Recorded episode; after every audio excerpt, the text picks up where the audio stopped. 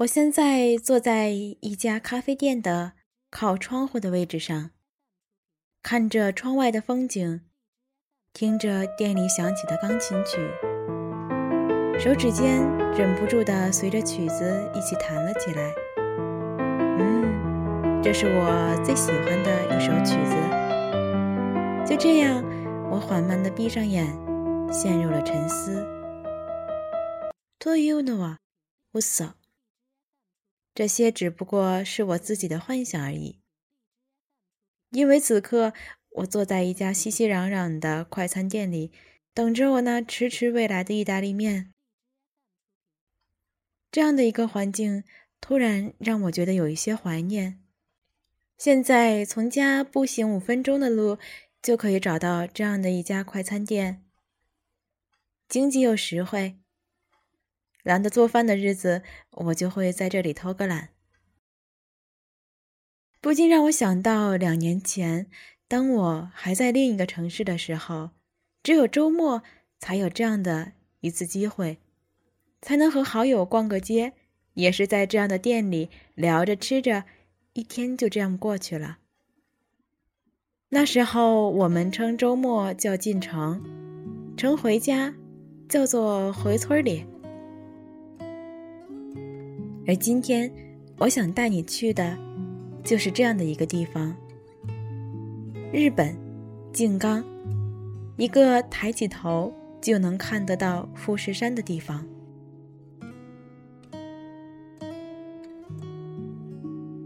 二零一三年的三月，我拉着两个大箱子登上了从东京开往静冈的高速大巴。对于我来讲，两年的东京生活将告一段落。东京，日本的首都，一个国际化大都市。新宿车站高密度的人群，几乎每天都能听得到的人身事故广播。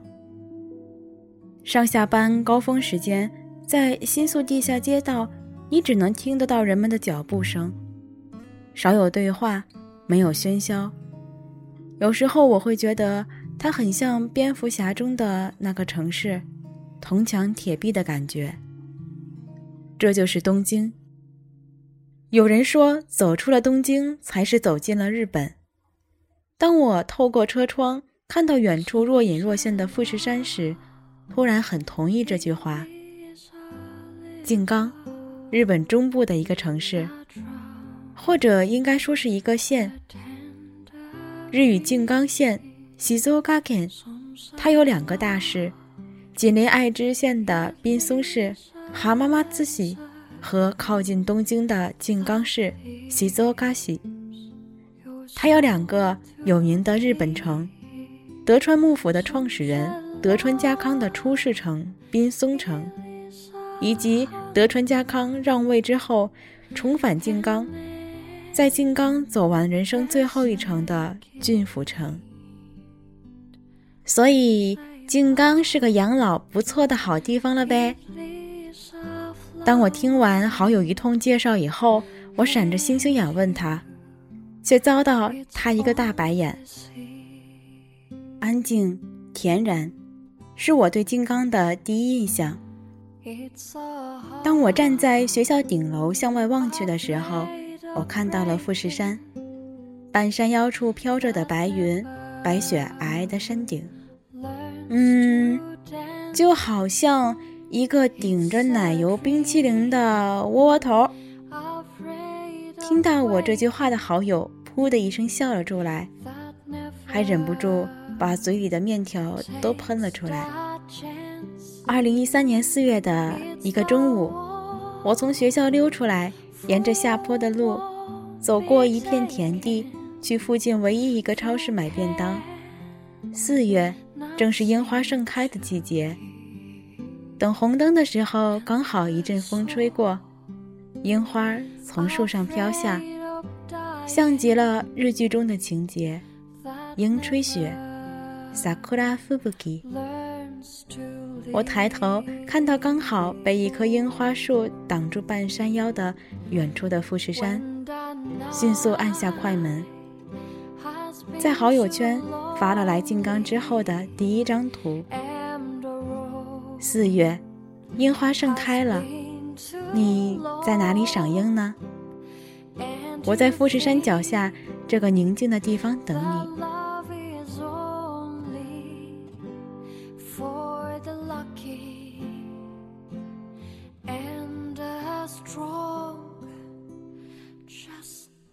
的时候，住在同一个楼里有车的同学会拉上我们几个人一起去超市。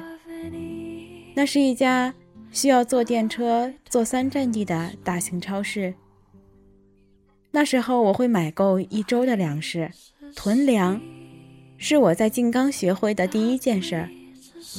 看着被装得满满的冰箱，心里格外的温暖。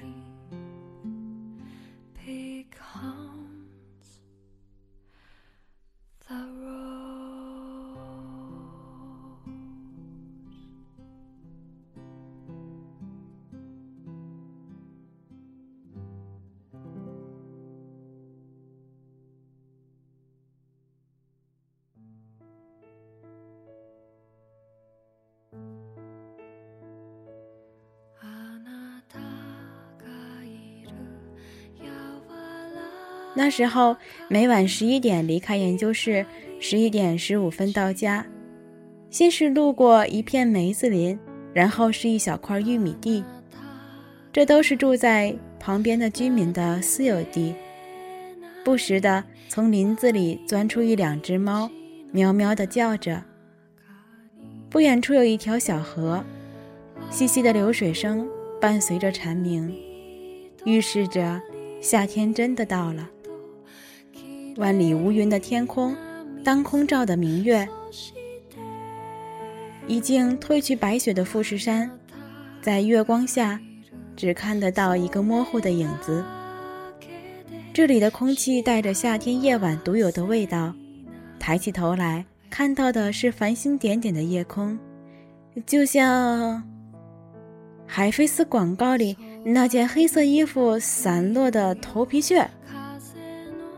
听到这句话的电话另一端的好友，好像已经不能再忍受我了。一句：“哎，你一个女生，你就不能有点文艺范儿吗？真不愧是个理科生。”我想再也没有人像我这样去形容一个被繁星点缀的夜晚了吧。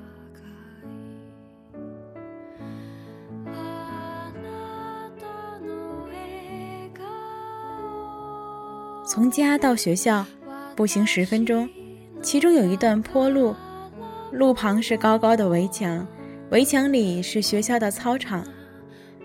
那里种的桂树，到了秋天会飘下金灿灿的桂花，香气迷人。银杏树的叶子随风飘落，洒满了校园的每一个角落。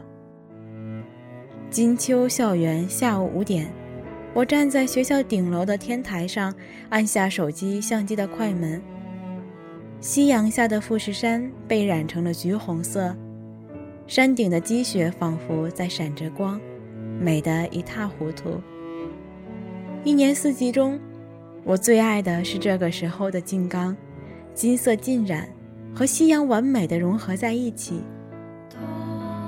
下午四点以后，你常会在药学部的五楼走廊里看到一个狂奔的身影，奔向楼道尽头的应急通道，冲向顶楼的平台。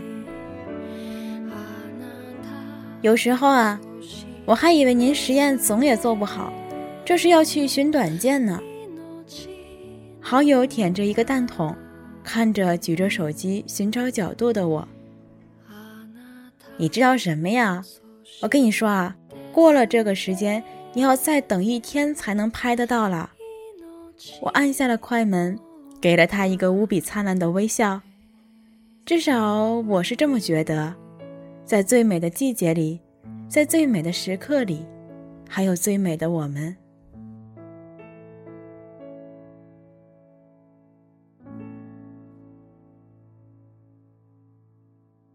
那时候我们也迷茫。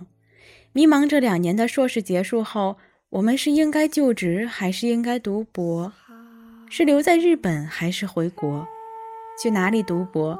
论文走到了哪一步？我总会感叹时间太快，而对未来的策划依旧没有头绪。人生是有加速度的，这句我在大学的时候听到的话，始终深刻的印在我的心里。而好友，则显得更为坦然，他从不担心明天会怎样，在他的计划里，现在，才是唯一最重要的。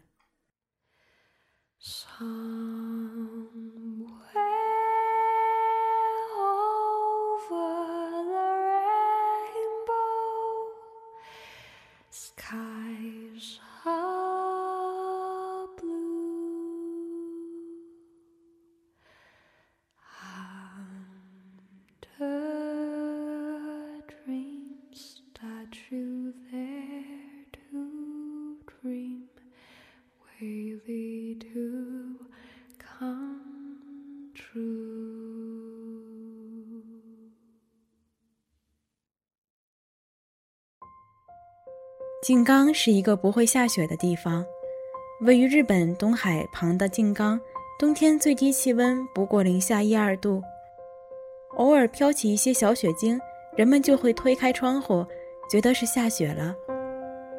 所以我仅靠一件绒衣就过了冬。从家里骑着自行车，冲向坡下的便利店时，耳边的风呼啸而过，就像……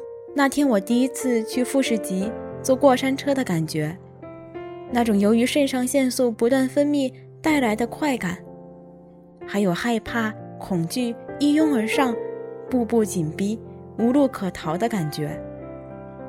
富士急里有一个过山车的名字叫做富士山，全世界最长的过山车，长达两千零四十五米，最高时速一百三十公里。最大倾斜度六十五度，最高处为七十九米，走完全程一共需要三分三十秒。在到达七十九米最高处的时候，我觉得是我距离富士山最近的一次。不仅仅是平地距离，我甚至觉得我已经站在山顶。紧接着就是毫无悬念的开始高速下降。据我身边好友的回忆。当天，我为他唱了一首长达三分钟的女高音歌剧，剧中台词混合了日语、中文还有英语。然而，我就像失忆了一般，记不得在车上看到过什么，喊过什么，印象里只剩下冬季的富士急，寒风凛冽中整个游乐场此起彼伏的叫喊声，就像闭嘴。别形容。事后，每当我想提起当时的情况时，好友都会及时制止。自你嘴里说不出什么文艺的东西，尤其在我吃饭的时候，请保持你的淑女形象，赶紧吃，别抬头。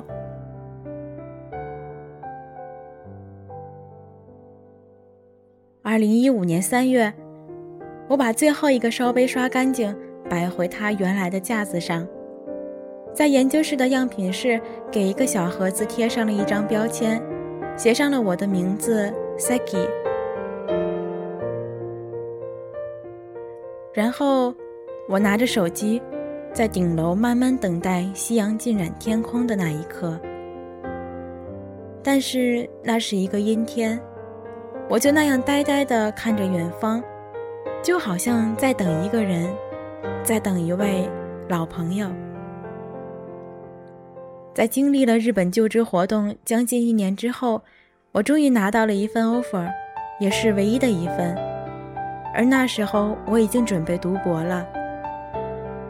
这样一句简单的话，说完了我整整一年的喜怒哀乐。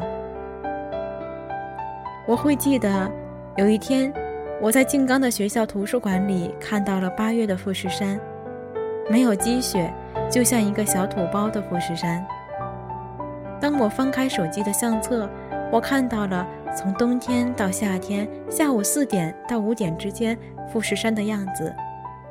同一个方位，不同的每一天。而这样的每一天，串联起了我的生活。还是那样的一段话：无论是杂志上白雪皑皑的富士山，还是樱花季节点缀的美轮美奂的富士山，亦或是此时像一个小土包的他，他都是日本最高峰富士山。无论是那个最低落的我，还是一切都如我愿时骄傲的我，他都是最真实的我。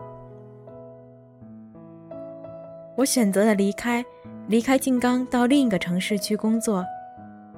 曾经的迷茫有了第一个答案，而好友则选择留下来继续读博。天依旧阴着，太阳已经下山。我拍了最后一张图，在好友圈里写了一句：“感谢你陪我走完了在静冈的路。”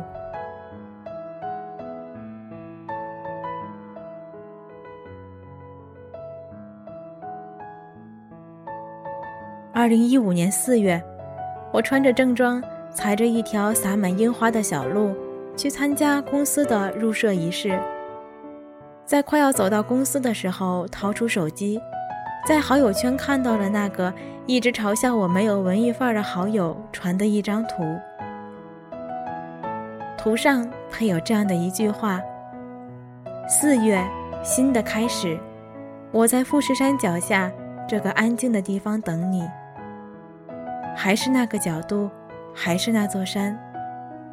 深吸一口气，四月的味道，春天的气息，空气中弥漫着青草的青涩味儿。我开始怀念那个安静的小城市，那个抬头就能看得到富士山的地方，那个秋天开满桂花、洒满银杏叶的校园。它的名字叫静冈。感谢你的聆听，这里是 Be Yourself 网络电台。你刚刚听到的这一段关于静冈的小小的描述，其实是我在参加这一次荔枝播客学院的第二次作业。其实不单单是为了完成一样作业，故事里面提到了一个在静冈的好友，而我想告诉大家的是，其实并没有这样一个特指的好友。这位好友是我在静冈所有朋友的一个结合。我离开了静冈，而他们还在那里。我知道有我的一部分思念，也和他们一起留在了静冈。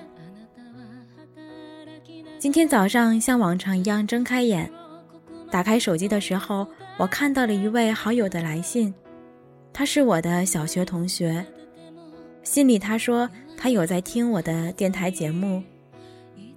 在上一期的电台里面，我曾经说过，我一直有做电台的一个梦想，也是因为通过现在的这个形式，一点一点的做了起来，然后有一天就发现，坚持之后，真的梦想就一步一步的在实现了。好友在信中说，他和别人说起我的时候，用了这样的一个比喻，他觉得自己像一棵树。而我就好像是一只鸟，我一直在追寻自己的自由，时不时的落回树上来看望大家。不知道为什么，听到这样的一个比喻的时候，我并没有太惊讶。我觉得他说的很对，好像在很多人的心里，我一直一是一个不太安分、总爱跑来跑去的人。国内大学毕业。选择了留学，从东京到静冈，现在我在名古屋。有的时候会和好友开玩笑说：“你说两年之后我又会去哪儿呢？”当我在静冈，无意当中看到富士山，无意当中发现夕阳下的富士山那样的美，决定每天都来拍一张照片的时候，我突然觉得，他就像我的一个好朋友，应该说是一位老朋友。我觉得他一直就在那里，一直在变动，一直选择离开，一直在追寻自己自由的那个人，一直都是我。我打开电脑，想回复他一封邮件的时候，我突然改变了主意。我决定就用这样的一期节目送给他，用我最喜欢的形式。有一位好友一直记得我，想一想心里觉得很暖。感谢你的聆听，这里是 Be Yourself 网络电台，用温暖的声音分享感动。我是主播猫，我们下期节目再见。